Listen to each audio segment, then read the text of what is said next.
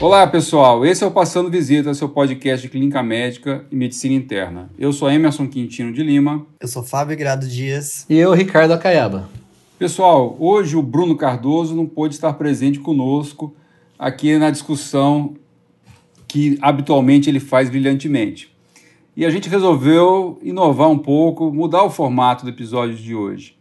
Cada um de nós vai comentar ou um artigo ou um tema que leu recentemente e que achou relevante.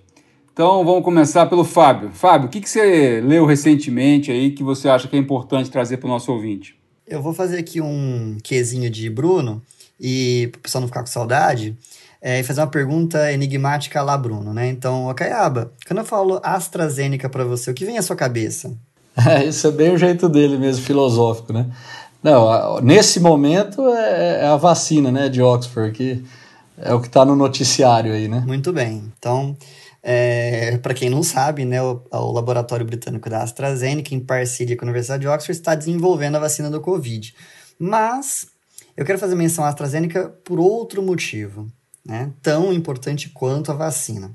Ah, dia 27 do mês de julho, agora, ah, houve uma atualização de bula de um dos fármacos mais relevantes, de maior peso hoje em dia deste laboratório, que é a dapaglifosina.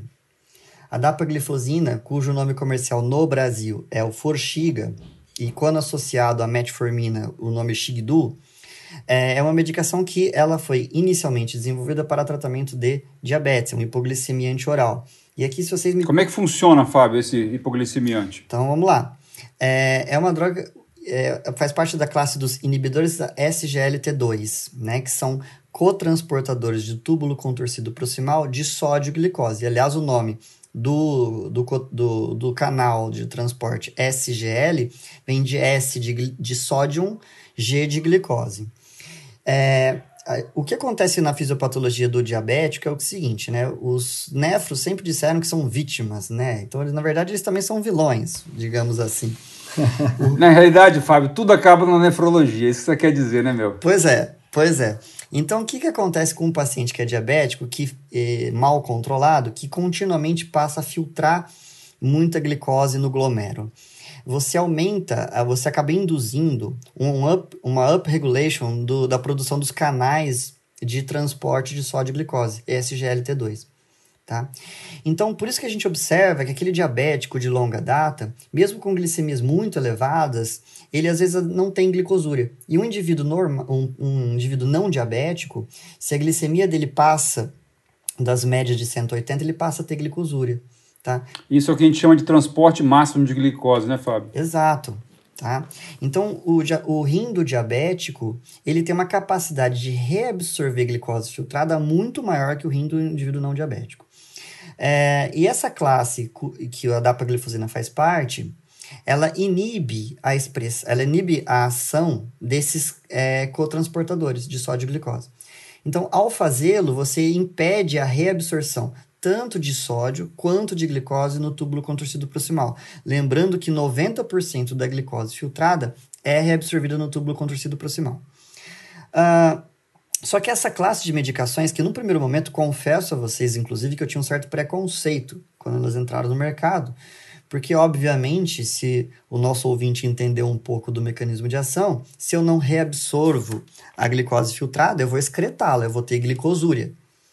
Né? Então, a primeira coisa. Você sabe, Fábio, só é. fazendo um, um, adendo aqui, talvez tenha sido uma das maiores comidas de bola no consultório que eu já tive, foi com um paciente tomando dapaglifosina porque ele me procurou, é uma paciente que tem infecção urinária de repetição, tá certo? E não sei por, ela, é, porque ela não me contou que estava tomando dapaglifosina, né? E na realidade ela nem tinha diabetes. E ela começou a ter glicosúria. Eu acho que eu demorei umas três consultas até entender por que, que ela estava tendo glicosúria. Né? E estava piorando, inclusive, a infecção urinária dela. E aí, depois, na terceira consulta, que ela veio me contar que estava tomando dapaglifosina. Ô Fábio, esse, eh, no uso dessa medicação, os pacientes eles acabam tendo uma, uma poliúria, então aumento da, da diurese? Acaba, acaba sim, acaba. Porque não só ele vai ter glicosúria, ele vai ter aumento da natriurese também, tá? E, e aquele preconceito inicial que seria uma droga que, ah, tudo bem, eu tenho redução de glicemia, porém eu vou ter aumento de infecção urinária e essa droga não vai vingar, na verdade mostrou-se quem propagava esses, esses aspectos quebrou, quebraram as pernas, né? Porque ah, não só a droga não aumenta tanto assim a incidência de infecção do trato urinário, como pelos efeitos natriuréticos atrelados a ela, e lembremos aqui o seguinte, é, o Emerson, especialista nisso, vai me confirmar. Os diuréticos que a gente usualmente usam atuam em distal e alça. Né? Então, Justo, Fábio. Então você está querendo comentar do tiazídico e da furosemida, né, Fábio? Exatamente. Então a gente começa a ter agora um, uma droga que atua na reabsorção do, do, do sódio no proximal. Né? É, os efeitos hemodinâmicos dessas drogas né, de vasodilatação de, arterio, de arteríola aferente, né, diminuição de ácido úrico sérico, né, mostraram que nos estudos clínicos, nos estudos de, fechos, de fechos duros, e aqui o principal dos estudos foi o estudo em Parreg, né, que todo mundo que é que residente de clínica médica já deve ter ouvido falar desse estudo, que é o estudo da empaglifosina, que é o concorrente da dapaglifosina, também é um inibidor da SGLT2, porque nesse estudo em Parreg, eles visavam é, mostrar que, a despeito do controle glicêmico, é, essas drogas, no caso a empaglifosina, teriam um efeito redutor de mortalidade no diabetes. Quer dizer, para para pensar, Caiaba, é, independente de, do potencial de redução de glicemia, a droga poderia, por um efeito pleiotrópico, né, diminuir mortalidade, porque a visão do diabetologista até 2016, que foi quando publicou o EMPA-REG, era meio maquiavélica. Tipo, os fins justificam os meios, o importante é reduzir glicose, e não por qual mecanismo. A partir do momento que você põe um estudo que o braço placebo e o braço, com, o braço de estudo que os do pacientes com, com, com inibidor da SGLT2 tem, vão ter a mesma hemoglobina glicada, e o grupo que está em uso da droga começa a morrer menos de causa cardiovascular, você começa a ponderar, opa, o mecanismo de ação dessa droga traz algum benefício além do controle glicêmico, tá? E talvez tenha a ver com o fato de, às vezes, pacientes com a glicose é, até relativamente bem controlada continuarem tendo eventos cardiovasculares, né? Talvez ele haja nisso, né? Que... É interessante que a redução de mortalidade é precoce com o uso da droga, tá? E quando nesses estudos, só para uma outra coisa que eu queria reforçar aqui, Estudos é, é, de desfecho cardiovasculares normalmente usam endpoints primários, que a gente chama de desfechos duros, mortalidade cardiovascular, infarto não fatal, AVC não fatal. E o que se observou nesse, nesse estudo em Parreg, lá em 2016, é que a mortalidade é, por causa cardiovascular ela, ela era bastante diminuída em quem usou inibidor da SGLT2, porém, infarto e AVC não fatal não. Então, é, e quando você é, ia esmiuçar melhor esses dados de mortalidade cardiovascular, você percebia que, na verdade, o, os números se justificavam por menor mortalidade em pacientes com insuficiência cardíaca. Certo? Ah, interessante. Daí, então, é, em 2017 18 a AstraZeneca de, é, desenha o um estudo que chama DAPA-HF, que é o estudo que eu queria comentar aqui tá? que é DAPA Heart Failure, né? que foi a iniciativa de utilizar um inibidor da SGLT2 em pacientes com insuficiência cardíaca com ou sem diabetes. Tá? Então, esse estudo foi publicado em dia 21 de novembro de 2019, quatro dias antes do meu aniversário. Você já está pedindo um presente adiantado já? É, então, é, fica aqui a, a mensagem subliminar para os nossos ouvintes. Se quiser dar um parabéns, assim, alguma coisinha, pode, fiquem à vontade para fazê-lo. É, ele foi apresentado no Congresso Europeu de Cardiologia e ele, no desenho do estudo, olha só, eram quase 5 mil pacientes, 4.744 randomizados, divididos é, igualmente, um grupo para fazer uso de dapaglifosina e um grupo para fazer uso de placebo. Todos os pacientes tinham que ter é, fração de ejeção reduzida, então fração de ejeção menor que 40%. Eles teriam que ser classificados pela New York Heart Association, classe funcional 2, 3 ou 4, certo? Eles teriam que ter um ProBNP maior que 600 na admissão, ou maior que 900 caso tivessem é, fibrilação atrial flutter. e eles poderiam ser diabéticos. Então, até houve pacientes diabéticos que foram, acabaram sendo incluídos no, no, no estudo da APA-HF. É, e os critérios para eles, esses pacientes passavam por, um, por 14 semanas de run-in, em que se avaliava os critérios de inclusão e exclusão, e o, e o paciente, ele, o desfecho primário, o objetivo primário era o quê? Piora de, da, da, da condição da insuficiência cardíaca, avaliada por ou necessidade de hospitalização por insuficiência cardíaca, certo? Ou necessidade de uso de droga é, em, é, de, em, infusão vascular, né? Então, usar nitratos, por exemplo, tá? Ou mortalidade cardiovascular por qualquer causa, certo? E, o, e a grande, o, o resultado robusto que foi mostrado é que os pacientes com o uso da dapaglifosina tiveram menor evolução para piora de classe funcional e menor mortalidade por insuficiência cardíaca, fossem eles diabéticos ou não.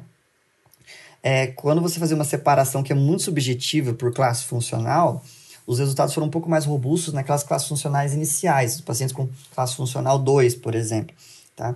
Mas diante da robustez, se eu puder, usar esse termo, desses dados, né, a droga foi, é, foi entrada submetida à avaliação de mudança de bula, e agora, no dia 27 de julho, né, é, houve uma mudança dessa, da, do, da, da bula da medicação, contemplando a indicação da dapaglifosina particularmente, então isso ainda não é, não, não tem essa recomendação na bula das outros, outros inibidores da SGLT2, ainda que a gente acredite muito fortemente que isso seja efeito de classe, que ela possa ser usada para pacientes com insuficiência cardíaca e fração de ejeção reduzida. Tá? É, a gente não, não, foram incluídos pacientes com insuficiência é, cardíaca diastólica, até porque tem muito pouca coisa de literatura com relação à recomendação em paciente com insuficiência cardíaca diastólica. Há uns episódios atrás, a gente fez um, a gente fez um episódio de insuficiência cardíaca sala de emergência, certo? E a gente não, não comentou muito dessas novas uh, medicações utilizadas em, em regime ambulatorial. Mas outra coisinha interessante que alguém poderia perguntar, mas esses, os, o grupo controle o grupo DAPA foi pareado para utilização de medicações é, coadjuvantes né, no tratamento da, da insuficiência cardíaca? Sim, todo paciente tinha que estar em uso de ou IECA, ou BRA, ou associação sacubitril e valsartana, mais beta-bloqueador, certo? Exceto se contraindicado.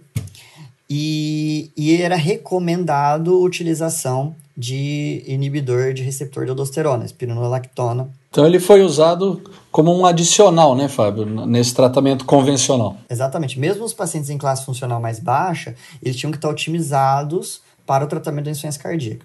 Certo? Então era... Ô Fábio, dá uma relembrada aí para o pessoal, não só desse, desse estudo, mas dos outros que envolvem as, a mesma classe de medicação. Quais são os desfechos renais em longo prazo com o uso dessas medicações? Então, né, agora os nefrologistas são entusiastas também, né?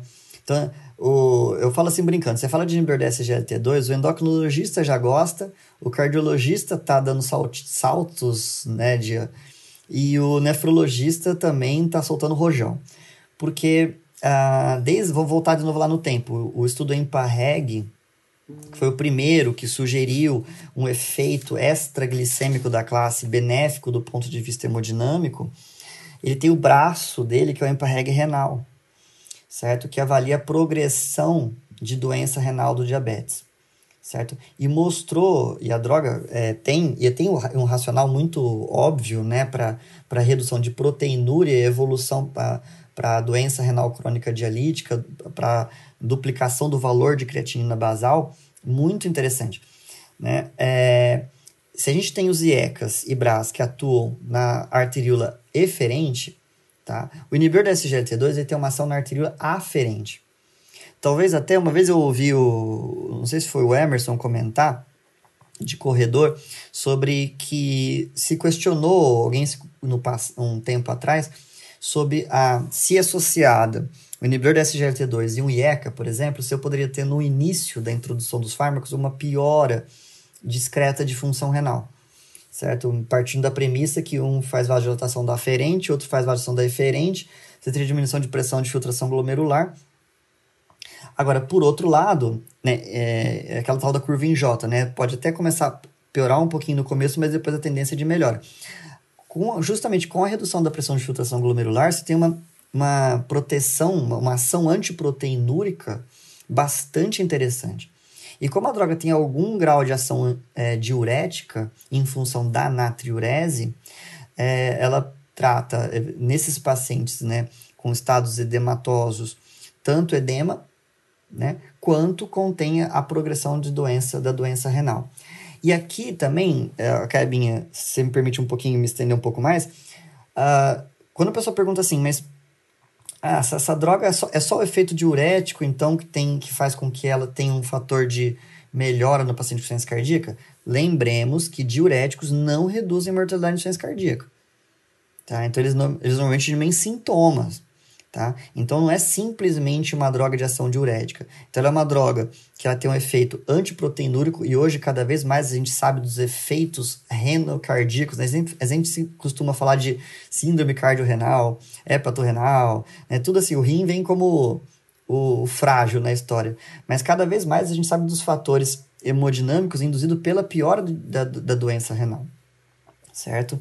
Então, o, eu acho que assim, o, a droga ela é muito boa e essa atualização de bula ela é bem vista. Eu sempre costumo dizer, existem os estudos conceituais e os estudos pragmáticos. Né? Os pragmáticos, aqueles que reforçam uma tese, é aqueles que você deve acatar e, a, é, e colocar no seu dia a dia prescritivo. Eu acho que esse estudo da APA-HF é um deles, a ponto de mudar a bula da medicação. Ah, ô, Fábio, eu acho que esse, esse resumo que você fez agora do, do tipo de estudo é, é importante de uma maneira geral, para não falando só desse estudo, mas com o histórico que você fez, de, de um exemplo, né, de uma análise de subgrupo que serviu para chamar atenção para um, uma hipótese. Não, ninguém mudou a bula com a análise de subgrupo do estudo anterior. Foi feita uma hipótese, né? E aí se construiu sim um estudo capaz de comprovar essa hipótese, né? Então esse racional assim da pesquisa científica, né, essas fases, eu acho que nós estamos num momento aí de discussão sobre né, a, a, as evidências científicas. Acho que é importante mostrar isso. Né? Existe esse tipo de análise que é importante, mas para formulação de hipóteses, e depois tem a análise feita diretamente para né, definir a conduta, né, influenciar na prática clínica. Ô Ricardo, já aproveita o gancho e manda brasa aí, Ricardo. O que, que você vai trazer para a gente? Só lembrando o pessoal que a gente vai deixar o link desses artigos que a gente vai comentar uh, ah, para vocês poderem acessarem depois os artigos na íntegra. Eu queria perguntar, eu queria perguntar para Caiabinho um negócio. Quando eu era residente, eh, tinha aquela classificação de para definir lupus.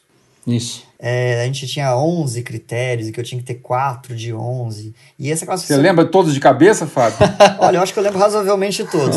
É, o problema é que os reumatologistas, para atrapalhar a nossa vida, aumentaram o número de critérios. Exato. Né? Então... Ah, eu, eu, se falasse de cabeça aqui todos, eu acho que eu ia errar um ou dois, assim, eu não ia conseguir gravar todos. Mas eu vou precisar relembrar com o Ricardo aqui. E parece que tem uma publicação nova, né, Caiaba? Assim, razoavelmente nova. Exato, Fábio. É isso que eu separei aqui, que eu é, ela é do ano passado, é uma publicação de 2019, é, mas devido à, à, importância, assim, acho que a gente discutiu em alguns episódios aqui a possibilidade de lupus no diagnóstico de alguns casos, e, e é uma, com uma certa frequência, né, um, uma hipótese a ser discutida na rotina. Então, acho que é, você usar os critérios de classificação que você comentou para ajudar no raciocínio é, é, de certa forma comum. Né? Lembrando que critério de classificação é para classificação do paciente para estudo científico, não são critérios diagnósticos. Né? Então, o especialista, por vez ou outra, pode fazer um diagnóstico independente do paciente preencher critério de classificação ou não. Mas para quem não é especialista, serve como um, um roteiro assim, né, para avaliação desse diagnóstico muito boa, né? E, e realmente a gente, o primeiro critério, Fábio, foi de 1982, o Colégio Americano de, de Reumatologia. Ele pegou os quadros, as manifestações clínicas mais frequentes, né? Foi feita uma análise estatística comparando com outros pacientes com doenças reumatológicas e, e pacientes saudáveis. e ele pegou alguns, algumas manifestações clínicas e laboratoriais que eram é, mais prevalentes assim no lupus e que tinham uma certa especificidade e criaram os primeiros critérios em 1982. E esse aí acho que você nem viu. Em 1997, aí eles fizeram uma revisão. Eu acho que é esse que você conhece, que são os dos 11 critérios, que tinham que ter pelo menos quatro para o paciente ser classificado como portador de lúpus eritematoso sistêmico e poder então ser é, incluído em estudos para lúpus sistêmico. E, e, esses critérios foram de 97. E nós ficamos é, é, mais de 10 anos aí usando esses critérios, sendo que foram atualizados aí alguns dados, por exemplo, sorológicos de autoanticorpos, né, é, presentes em lupus, como beta-2 glicoproteína 1. Então, a, alguns anticorpos foram atualizados, outros a gente já conhecia, mas não tinha muita facilidade de, de fazer na rotina e foram né, ficando mais fáceis né, da gente fazer. É, antigamente, para você fazer um anti-RO era uma luta, né? E eu lembro quando eu era residente, que não faz tanto tempo assim, já, já era, era difícil, tinha que ficar justificando e tal. Então, é, é isso foi ficando uma rotina maior, então a experiência com esses autoanticorpos foi aumentando. E eles atualizaram em 97, é, em 2012, é, eles atualizaram esses critérios. Aí já não foi só é, o, o, o, Colégio Americano de Reumatologia, que é, é uma associação, é, uma das mais importantes das associações assim, de reumatologistas do mundo, e foi pioneira nessa parte de, de critérios de, de classificação, mas aí já foi é, um, um, uma força-tarefa ali, né? Foi chamado de SLIC, né? Que são uma, uma colaboração clínica internacional para estudo de lúpus sistêmico, né?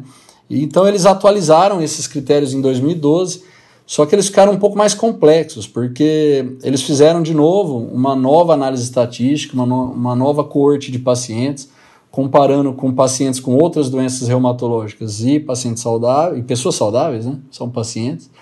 E aí eles, é, isso aumentou o espectro de manifestações possíveis ali para você classificar o paciente e é, foi dividido. Você obrigatoriamente teria que ter ou critério, um critério clínico e um critério é, laboratorial, porque até então você poderia preencher só o critério clínico, o paciente não ter nada laboratorial que seria estranho, né? Você não ter nenhuma evidência de autoimunidade no, no laboratório, né?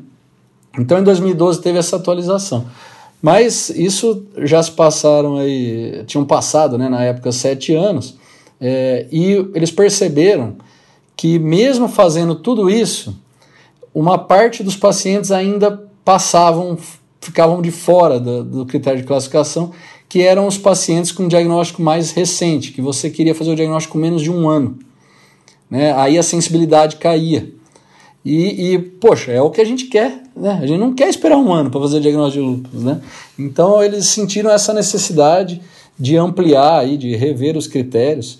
E, e aí uma força-tarefa do EULAR, que é a Liga Europeia contra o Reumatismo, e que é hoje a principal associação do mundo, né, que congrega aí todos os países europeus, é, e, e o Colégio Americano de Reumatologia, os dois se uniram e fizeram de novo um estudo é, revisando esses critérios é, com uma coorte, então, é, só pessoal entender como se faz uma análise é, para formar critério de classificação, porque reumatologista gosta de critério de classificação, né, Fabinho? Você sabe que tem, tem critério para vasculite, critério para artrite reumatoide, a gente vive de critério. Então, a gente está acostumado que a gente pega uma coorte de pacientes e compara com uma coorte, como eu falei, de, de pessoas saudáveis e com outras doenças reumatológicas, né? Porque a gente não quer saber se o paciente tem uma doença reumatológica ou não, a gente quer saber qual, né? A gente quer saber se é lúpus. É, então não pode chegar lá no consultório e falar assim, doutor, tem reumatismo. É, é. É, é o que mais acontece, né, Mas é, a, a, gente precisa saber qual, né? São manifestações diferentes, tratamentos diferentes.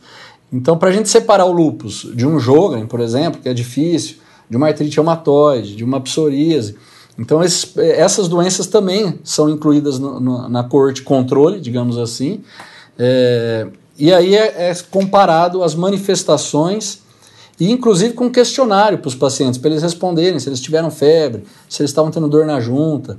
Né? E, e aí é comparado essas manifestações clínicas e as manifestações laboratoriais, né, que a gente considera muito importante no lupus, com a coorte né, controle. E aí é feita uma análise estatística de quais manifestações teriam peso aí suficiente para ter uma boa sensibilidade e especificidade. Então eles fizeram essa análise que a gente chama de corte de validação, ou corte de formação né, dos critérios, e depois eles aplicam, é, depois dessa análise estatística, separam, formam um critério, uma proposta de critério, e aí eles aplicam numa segunda corte diferente, é, que é a chamada corte de validação, né, que você vai comprovar que realmente aqueles, aqueles critérios funcionam para você classificar o paciente. E sempre é, o padrão ouro é o diagnóstico do especialista. Né? É engraçado isso, né? a gente fica é, fazendo critério para ficar parecido com o diagnóstico do especialista e depois o especialista quer usar o critério para fazer diagnóstico. Né?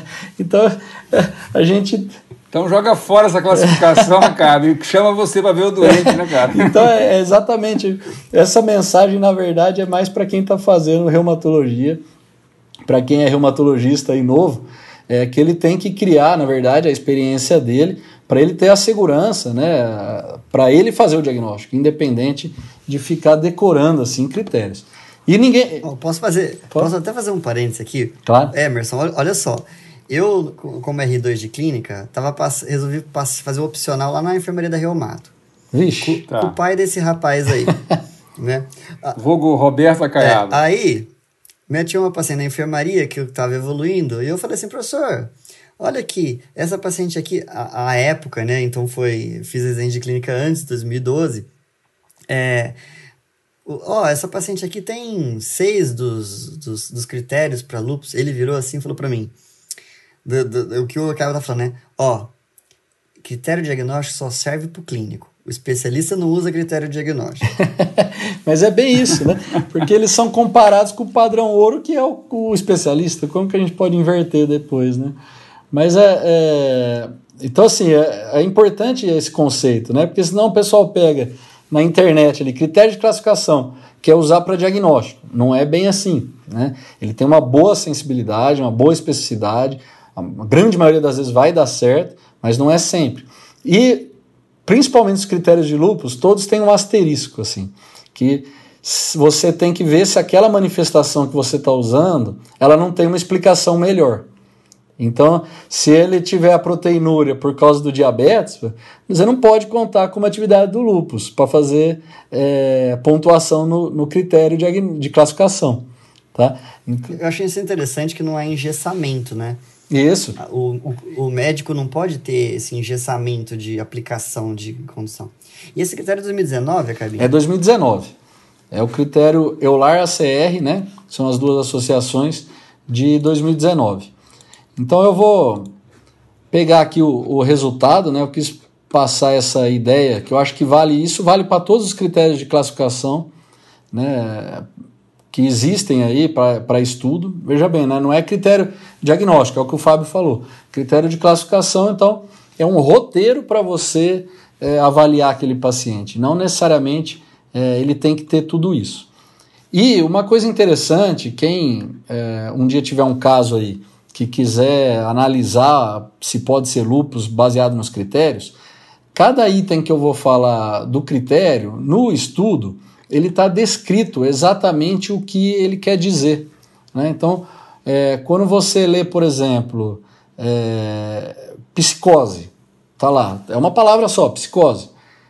Como, é, como que você sabe que aquilo é uma psicose que pode pontuar? Então tem a definição do que é psicose no artigo. Por exemplo, é, no caso da psicose, né, são alucinações, delírios, com, com, sem, sem é, visões próprias, né? E ausência de delírio, né? Que a gente já comentou aqui num episódio. Então, veja que não é qualquer quadro confusional que você chama de psicose, né? Então, você tem que tentar é, classificar é, é né, nesses critérios dentro desses conceitos para poder ele ser utilizado. Mas eu não vou me estender muito na definição de cada critério. É, eu quero partir logo para a parte prática, que um, uma mudança interessante aqui, o, o, o Emerson é, é, às vezes pega umas nefrite lúpica e, e sabe da importância da gente achar um fã na investigação, assim, né, Emerson, de, de, de uma nefrite aí, uma glomerulonefrite. E antigamente, nos critérios, o fã ele era pontuado como mais um é, critério laboratorial, né? Mas veja o peso, né, que, que tem um fã, né? Então, em inglês, é, é, a gente chama de ANA, né? Que são os antinuclear antibodies. Então, hoje, o, o fã é positivo, né, acima de 1 por 80, né, na imunofluorescência em REP2, que é o, o habitual, é, ele é critério de entrada. Né? É muito raro, os estudos atuais mostram menos de 1% de lupus ativo com FAN negativo. Né? Então, é critério de entrada de classificação é, ter o FAN positivo. E aí abrir um, um, um, um parênteses aqui que é o equivalente. O que, que seria equivalente? O FAN ele é um exame que a gente já comentou também, de, que ele é imunofluorescência. Então é uma técnica um tanto quanto manual, depende do técnico do laboratório saber fazer, tem que aplicar ali a fluoresceína marcada, né, para grudar ali na, na célula REP2, aí ele lava, aí ele vai diluindo. Então dá um trabalho, não é todo lugar que tem isso. E os testes de ELISA, para você fazer autoanticorpos específicos, como anti-DNA, anti-RO, anti-LA, é, são testes é, é, mais mecanizados, automatizados. Então você põe lá o soro do paciente, põe no aparelho e ele sai o resultado. Né?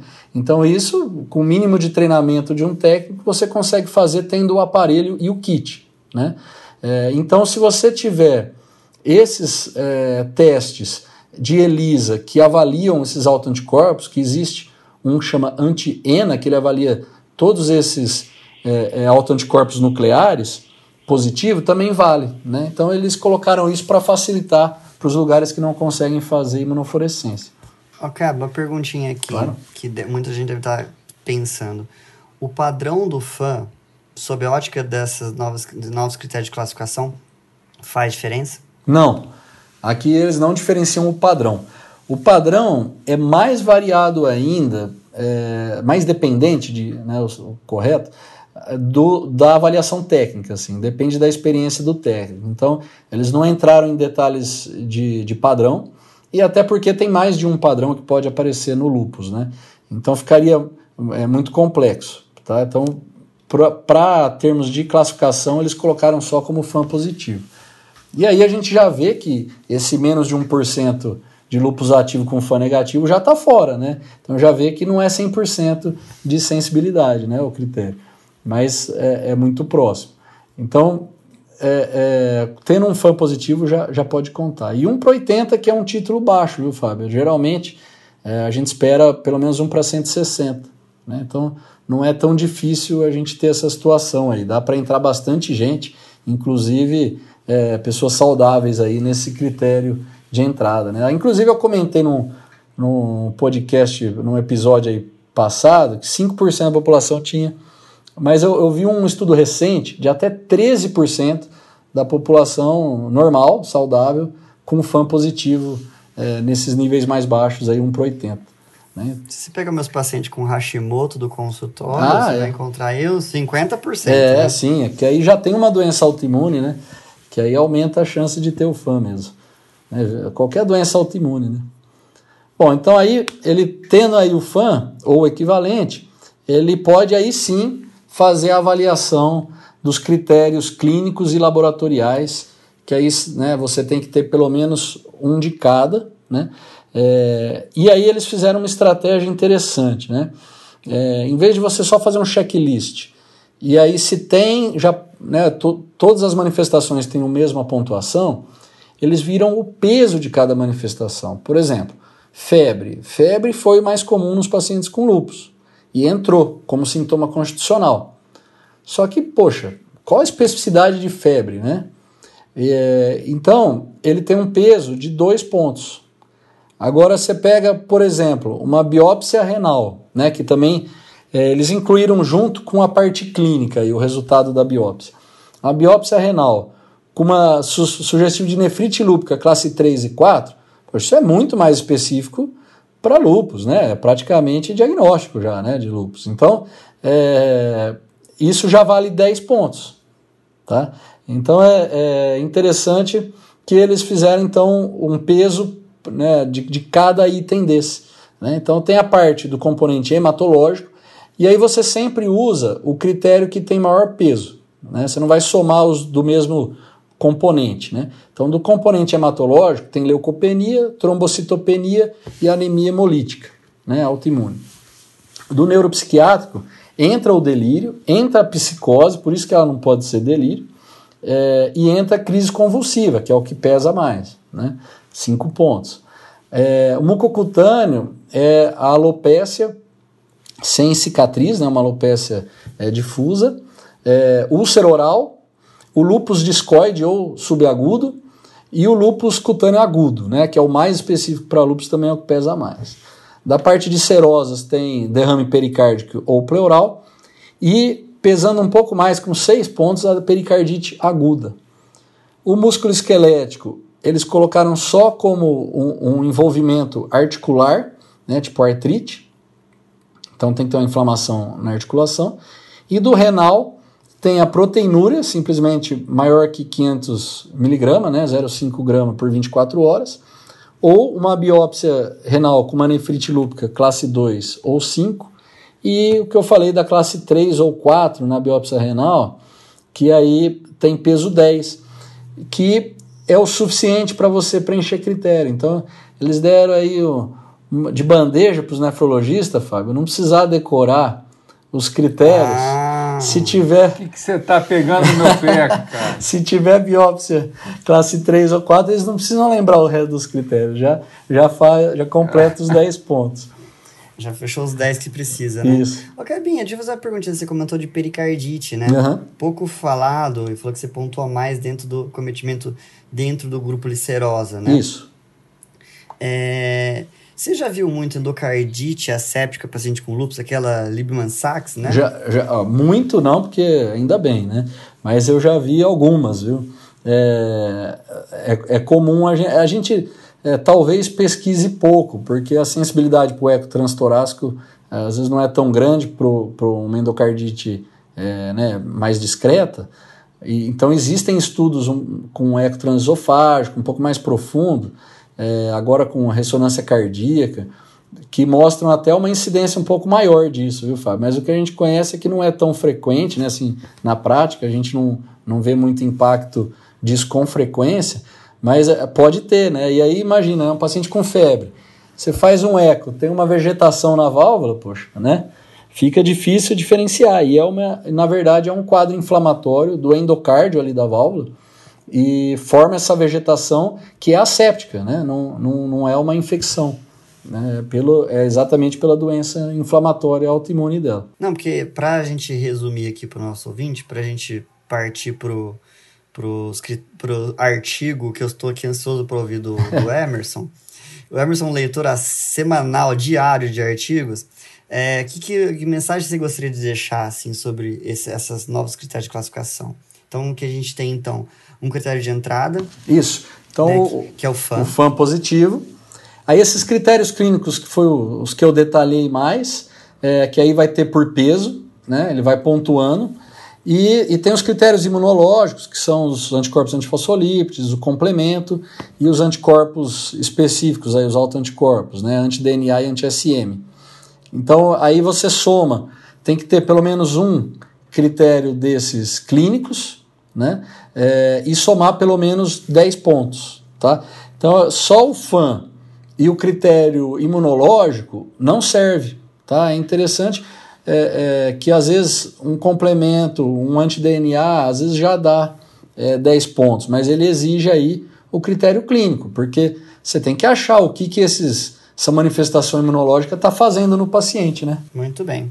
Mas era isso aí. Emerson, que, o que, que você traz então para a gente de atual dentro do, da nefrologia? Ô Fábio, Ricardo, pessoal que está nos ouvindo, eu vou trazer um tema aqui que é bastante controverso.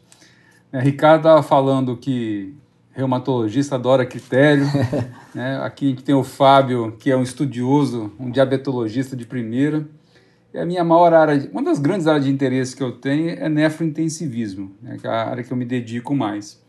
É, se a gente for ver, Fábio e Ricardo, a lesão renal aguda, né, injúria renal aguda, talvez seja uma das áreas mais controversas da, da nefrologia. Se a gente pegar as diretrizes, né, que é o, o diretrizes que a gente chama de CADIGO, né, que é uma que é um grupo de especialistas que fazem as, os guidelines em várias áreas da nefrologia. Se a gente pegar essas diretrizes no que se referem à injúria renal aguda, poucas delas, dessas recomendações, têm peso 1A, né, que seriam as recomendações mais fortes. Né? E se a gente for para quando fazer diálise, né, qual momento que a gente deve fazer diálise, isso fica um pouquinho mais nebuloso. Né? Quer ver? Vou pegar vocês pelo pé aqui. Se a gente voltar para a faculdade, Fábio e Ricardo, quando que vocês indicavam diálise em, em pacientes com injúria renal aguda? Qual que seriam as indicações clássicas potássio? Potássio, eu voto no potássio. Não, assim, o que a gente fala às vezes para residente, aluno, é os quatro critérios dialíticos seriam você ter o paciente com hipervolumia de difícil manejo, é, mas isso vale mais às vezes para o crônico, né? É, uremia, apesar de que nunca li assim, um ponto tão fácil de, de qual o valor de ureia, né? Acidose e hipercalemia refratária. Então, Fábio, você acabou de dizer os quatro, as quatro indicações clássicas de diálise, e muitas delas valem tanto para os pacientes agudos quanto para os pacientes crônicos. Mas o que está escrito mesmo lá na, no guideline do CADIGO, que é de 2012, né, então ele deixa bem aberto essas indicações. Então ele coloca que a gente deve indicar diálise em pacientes com injúria renal aguda quando houver risco iminente de vida, por essas quatro indicações: hipervolemia, acidose, e principalmente hipercalemia, além desse, dessa coisa nebulosa chamada uremia, e levar em consideração também o contexto clínico e não apenas valores isolados de ureia e creatinina. Essa é a recomendação que está nas diretrizes de 2012. A literatura mais recente tem proposto uma abordagem um pouquinho interessante, que a diálise em pacientes com injúria renal aguda deveria ser realizada quando a capacidade renal tiver não der conta das demandas metabólicas e de volume. E aí que você deveria indicar diálise. Mas isso aí deixa muito em aberto, né? Porque os nefrologistas, os intensivistas, os clínicos, enfim, todos os colegas, não tem muita dúvida de quando indicar diálise nessas indicações clássicas. Mas nos outros cenários fica muito difícil, principalmente em pacientes graves em terapia intensiva. Nos últimos, eu diria, nos últimos quatro anos, tiveram três grandes estudos que tentaram abordar esse tema, né? Quando deve se dialisar? Né? Se a gente deveria indicar diálise de uma maneira precoce ou a critério do, do prescritor, né? A critério geralmente do nefrologista. Então, o primeiro estudo, que é de 2016, chama AKIK, tá certo? O que, que foi feito nesse estudo?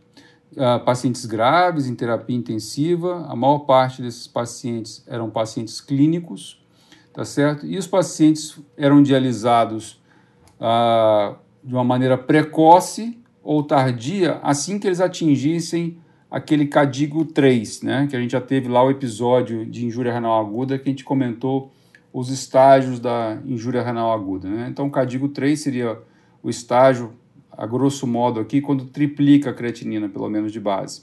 Tá? Então, quando o paciente atingisse esse estágio, ele era dialisado precoce ou tardiamente. E não foi visto diferença de mortalidade entre os grupos dialisado precoce ou tardiamente. Só uma perguntinha aqui. O que seria o tardiamente, claro. professor? Então, tardiamente, Fábio, é a critério do nefrologista. Geralmente é dessa forma. Tá? Ou quando ele atinja um critério onde tenha risco iminente de vida, tá certo? Tem um estudo que veio em, ainda nesse mesmo ano, Fábio, que, chamou, que chama Elaim. Né? Eu estou descrevendo esses, esse contexto do passado para chegar num artigo que foi publicado uh, agora em 16 de julho. Tá? Nesse estudo Elaim, Fábio, uh, também em pacientes graves, em, em, terapia intensiva, e a maior parte desses pacientes, 90% dos pacientes, eram pacientes cirúrgicos. Né? O desfecho hard que você estava comentando, né? desfecho duro, foi mortalidade em 90 dias. Já nesse estudo, mostrou uma discreta tendência, mas foi significativamente relevante, no grupo que foi dialisado precocemente. Né? E isso aí embananou um pouquinho a cabeça dos nefrologistas, porque a gente queria acreditar, Fábio, que diálise precoce é, valia a pena, que muda a mortalidade. Né? A gente queria acreditar nisso. Né? Porque tem alguns estudos observacionais que levavam a gente a acreditar que diálise precoce era mais interessante. Uh, em 2018 veio um outro estudo, e esse estudo, publicado no New England em 2018, chama Ideal, ele lançou uma pulguinha atrás da orelha da gente aí, porque ele foi interrompido precocemente porque não foi é, identificada diferença de mortalidade quando a diálise foi realizada precoce ou tardiamente em pacientes sépticos. Né? Essa, esse foi o pulo do gato em 2018. Né? Então, o estudo foi interrompido. Por o estudo ser interrompido né, precocemente é porque tem uma, uma, uma relevância muito grande. O Comitê de Segurança pediu para poder interromper, porque via-se que tinha futilidade em continuar o estudo, porque existia uma tendência muito clara uh, de não diferença. Mas vamos lá, o estudo que foi publicado no dia 16 de julho de 2020 no New England chama Start IKI. Né? Então, o título do trabalho é Quando iniciar diálise em pacientes com injúria renal aguda. É um estudo multicêntrico realizado em 15 países tá certo? Com 168 uh, ah, hospitais, tá? Um estudo bem grande, tá? Em que o objetivo era tentar responder essa pergunta de que tanto aflige nefrologistas e intensivistas, né? Quando iniciar a diálise em pacientes com injúria renal aguda. Então, após atingir o estágio 2 ou 3 de injúria renal aguda, os pacientes eram alocados numa estratégia que a gente chamava acelerada ou precoce, ou convencional dita tardia. Na estratégia acelerada, os médicos eram encorajados, Fábio, a dialisar os pacientes em até 12 horas após a randomização. E na estratégia convencional, os médicos eram estimulados a não dialisar os pacientes, a não ser que um dos critérios de emergência fosse atingido, que seriam potássio acima de 6, pH abaixo de 7,2, BIC abaixo de 12. Se tivesse insuficiência respiratória importante ou uma percepção clínica de hipervolemia, ou se após três dias de insuficiência renal, aí o paciente tinha, da randomização, o paciente tinha que dialisar. Então, só recordando, então um grupo diálise em até 12 horas após atingir os critérios CADIGO 2 ou 3, e no outro grupo era esperar até atingir uns critérios de emergência ou a critério do médico, tá? prescritor. Fábio esse, e Ricardo, foi um estudo bem grande. Eles, inicialmente, eles elegeram 11.852 pacientes, Fábio. Né? O, o, só fica é, uma dúvida aqui. É, depois Fala. eu acho que você vai até debater esses possíveis eventuais vieses, né? Que até os próprios autores colocam, às vezes, dentro dos, do, do, das discussões dos artigos. Que é, eu acho o mais complicado da injúria renal aguda, quando você vai fazer estudo, é você parear dados de contexto, né? Então, porque quando você pega paciente séptico, então você teria que fazer, usar algum critério clínico, né? Tipo SOFA, ou Apache, para você falar assim, bom, o grupo de intervenção precoce foi tinha um que alguém poderia colocar assim, bom, o grupo precoce teve um, um score de gravidade inicial maior ou menor e como é. Entendeu? Então, assim. Mesmo... Você está preocupado com o balanceamento dos, dos grupos, né, Exato. Fábio? Né? Aí que está o negócio, Fábio. As características clínicas dos dois grupos foram extremamente semelhantes, não tinham diferenças significativas no, no balanceamento. Né? Mas eu vou te dar os números do número de, de pacientes que eles eh, elegeram para depois randomizar. E aí tem umas pegadinhas que a gente pode discutir do trabalho. Então, eles elegeram inicialmente 11.852 e, de imediato, eles excluíram 8.833 pacientes, né? porque, em, em parte desses, desses pacientes, uh, porque a diálise tinha que ser feita de imediato, não podia esperar nem 12 horas, ou porque no entendimento do, do, do prescritor, que podia ser o intensivista ou o nefro, tá, a diálise poderia ser postergada. Tá? E sobraram então 3.019 pacientes que foram alocados uh, meio a meio aí praticamente nas, nas estratégias precoce ou tardia, tá certo? Outra questão é que esses os estudos de hemodiálise não tem, né, o, o duplo cego, né? não, não tem. Não, é, não dá para fazer duplo não dá cego. Fazer a diálise placebo, né? Não, não tem diálise placebo. Eu, eu ia até. Você falou é, espontaneamente, você falou hemodiálise. Mas o trabalho é de. de ele, ele não tem isso no, no tema, assim. Mas deve ser por hemodiálise, né, Emerson? Pela gravidade. Né, Fábio? Ô, Ricardo, aqui é tudo hemodiálise, tá certo? Então, os métodos de diálise aqui ficava a critério do nefrologista ou do intensivista, mas a maior parte dos pacientes foram, foi dialisada por métodos contínuos de diálise. E esse dado que você tá mostrou, Seria... de 11 mil, excluiu 8 logo de cara para randomizar, isso, isso chama atenção também, né? Assim, é... é, isso aí pode ser um viés de indicação isso, até, é. né, de é muito, no né? trabalho. Né? Então, então, mas mesmo assim. Mas ainda cara, deu uma amostra muito grande os, mesmo. Né, mais de 3 mil pacientes. A gente tem que louvar esse tipo de iniciativa em 15 países, né, quase 170 centros, porque não, é muito difícil coordenar esse tipo Sim. de coisa. Né? A gente que você tem experiência como pesquisador principal, o Fábio também, e a gente participa lá no CIP de alguns estudos, a gente vê a dificuldade que é fazer estudo multicêntrico. É, né? exatamente. Mas voltando para o trabalho, Fábio, Ricardo, olha só. No grupo que foi na estratégia precoce de diálise, a diálise foi realizada com um tempo de 6 horas. Né? A creatinina média era de 3,7, uma ureia de 136, e esses pacientes tinham um balanço hídrico positivo de 2.700 ml, mais ou menos. No grupo de diálise uh, chamado convencional, né, uh, ou tardio, né, que ficava a critério do nefrologista, ou quando atingisse aqueles critérios emergentes, né, o que chama atenção é que 61% dos pacientes foram dialisados. Então, a grosso modo, quase 40% dos pacientes não foram dialisados. É. Né? Só o fato de esperar, tá certo, o paciente pode ter recuperado função renal, ou eventualmente ter evoluído a óbito. Né? Mas eles foram dialisados com 31 horas após a randomização.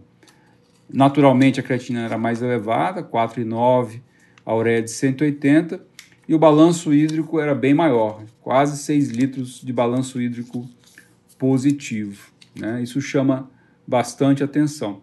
Mas vamos para os desfechos, que é o que mais interessa aqui para o pessoal.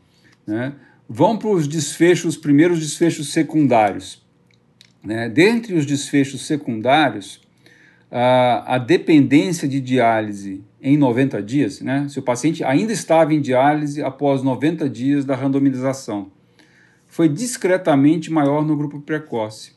10% contra 6%, mas foi estatisticamente significante. Ah, e o grupo acelerado, esse grupo precoce, também ficou um pouquinho menos de tempo na UTI, 9 contra 10 dias no grupo convencional. Né? O tempo livre de ventilação mecânica ou necessidade de droga blasativa foi semelhante entre os grupos. Os eventos adversos eles foram mais comuns no grupo precoce, 23% contra 16% no grupo tardio né, tinha um pouquinho mais de hipotensão e de hipofosfatemia no grupo precoce. Agora, o desfecho mais importante, esse é o que talvez seja o divisor de água desse trabalho, que é mortalidade em 90 dias. Não teve diferença de mortalidade em 90 dias, pessoal. Olha.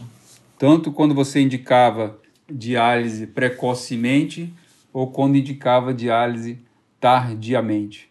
Né? Então, é a estratégia que a gente chama é, wait and see, né? espera para ver o que vai acontecer. Então, a estratégia senta e aguarda, muitas vezes é a mais interessante de ser realizada. E, e a gente que vivencia esse meio aí na, na terapia intensiva no dia a dia, né? Uh, quando tá, tem casos que é muito fácil indicar diálise, pessoal. Né? O Fabinho já indicou diálise aí, ó, no começo e acertou. Só que tem uns casos que são que leva a controvérsia.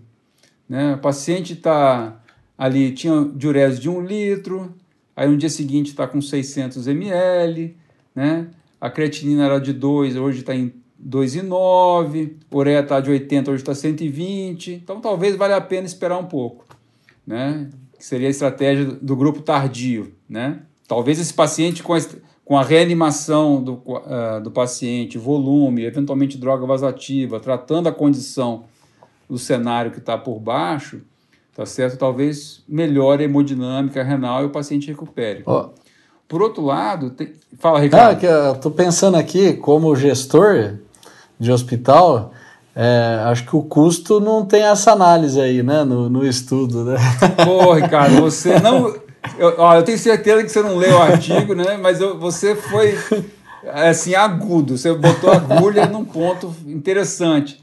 Né? Não tem análise econômica no trabalho, tá certo? Então esse é um trabalho que não tem é, estudo de, de economia, né? Para poder mostrar se as duas estratégias são equivalentes, tá certo? É porque aparentemente você é, sugere ter feito menos diálise no grupo convencional aí e, e talvez tenha um custo menor, mas a gente não sabe se demandou de outros recursos, às vezes, de outras medicações, ou, por exemplo, um dia a mais de UTI, que também tem um custo.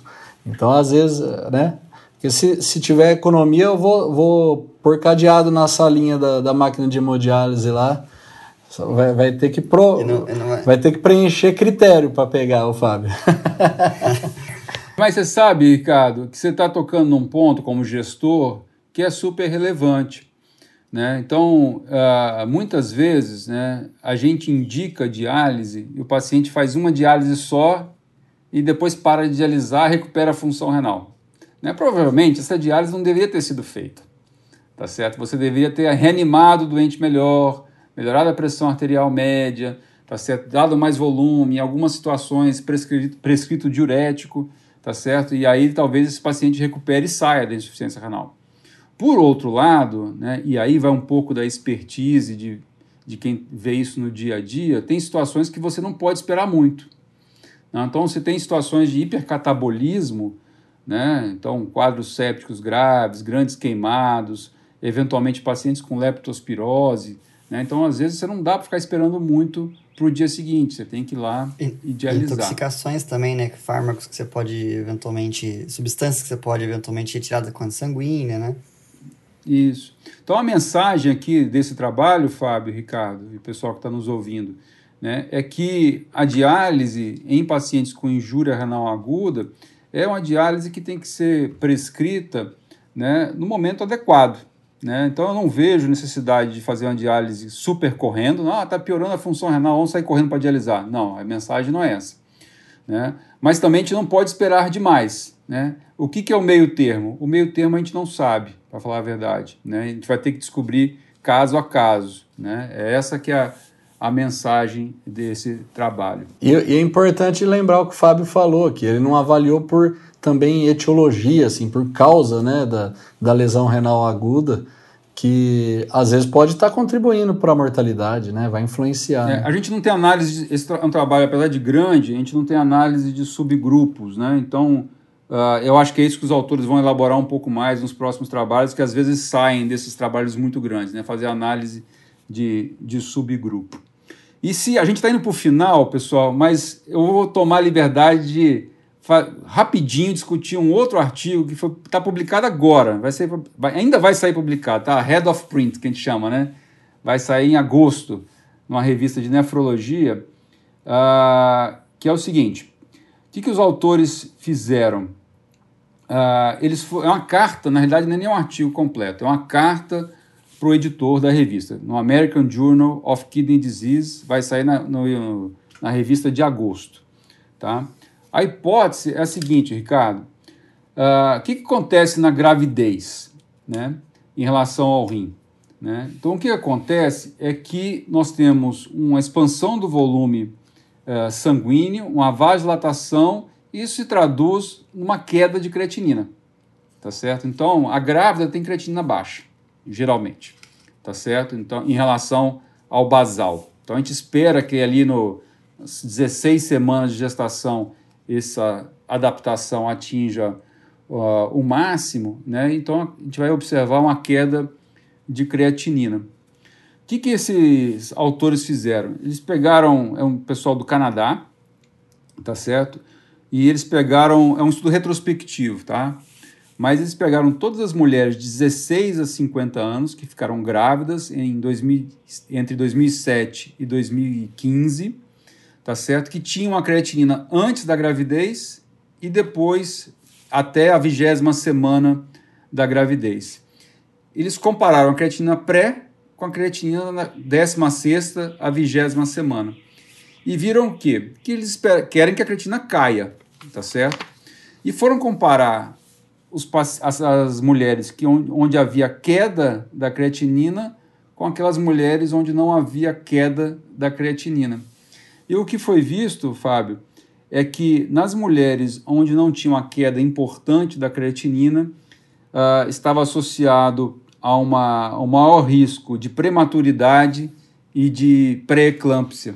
Tá? Então, rapidinho, era essa carta ao editor que eu queria comentar, mostrando que creatinina, pessoal, não faz parte do pré-natal. Vocês sabiam disso? Olha, verdade. Não sabia, não. Pois é, creatinina não faz parte do pré-natal. Urina 1 faz, mas creatinina não faz. Então eu queria alertar para todos os clínicos e eventualmente os GOs que estão nos ouvindo aí, para pedir creatinina né, logo no começo da gestação e ali na 16 semana no máximo, para a gente poder observar essa queda de creatinina. Se não cair a creatinina, levanta aí as orelhas, fique esperto, que tem um maior risco de prematuridade e eventualmente de pré-eclâmpsia um pouquinho mais na frente. Interessante. Então, era esses eram os dois artigos que eu queria trazer para vocês. Um que foi publicado no New England aí no 16 de julho e uma carta ao editor de uma revista mais específica de nefrologia que vai sair agora em agosto, Fábio. Muito bem, gente. Eu acho uh, bastante válido. Foi a primeira vez que a gente fez uma, um episódio nesse estilo, né? Comentando alguma coisa de atualização de literatura dentro das respectivas áreas.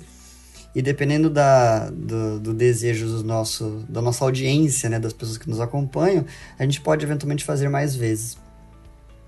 Sim, é. Achei muito interessante mesmo. Acho que é um formato é, que a gente pode repetir aí e até a audiência aí que Fábio comentou, em vez de só é, falar se é, gostou ou não, às vezes até sugerir o assunto que a gente possa fazer de, de revisão bibliográfica e atualizada, né?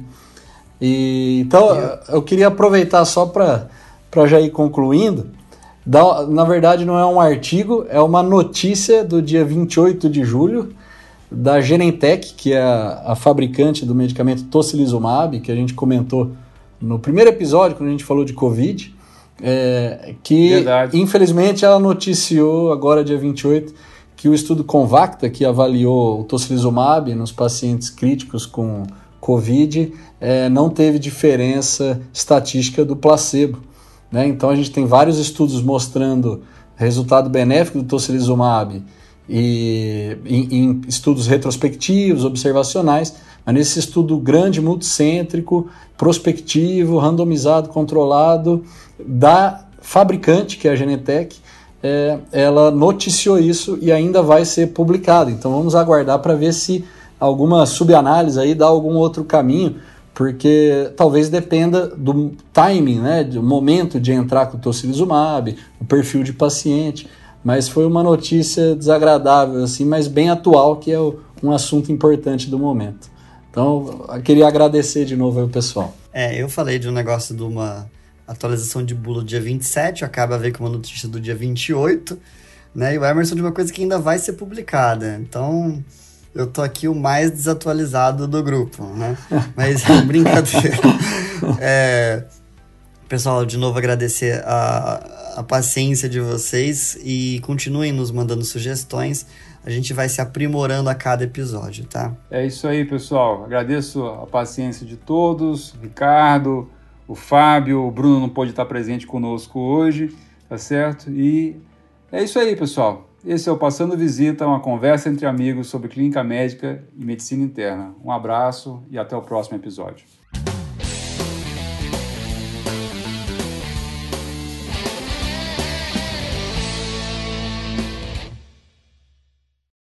Esse podcast é de iniciativa desse grupo de amigos e não tem relação com a faculdade ou com instituições onde nós trabalhamos.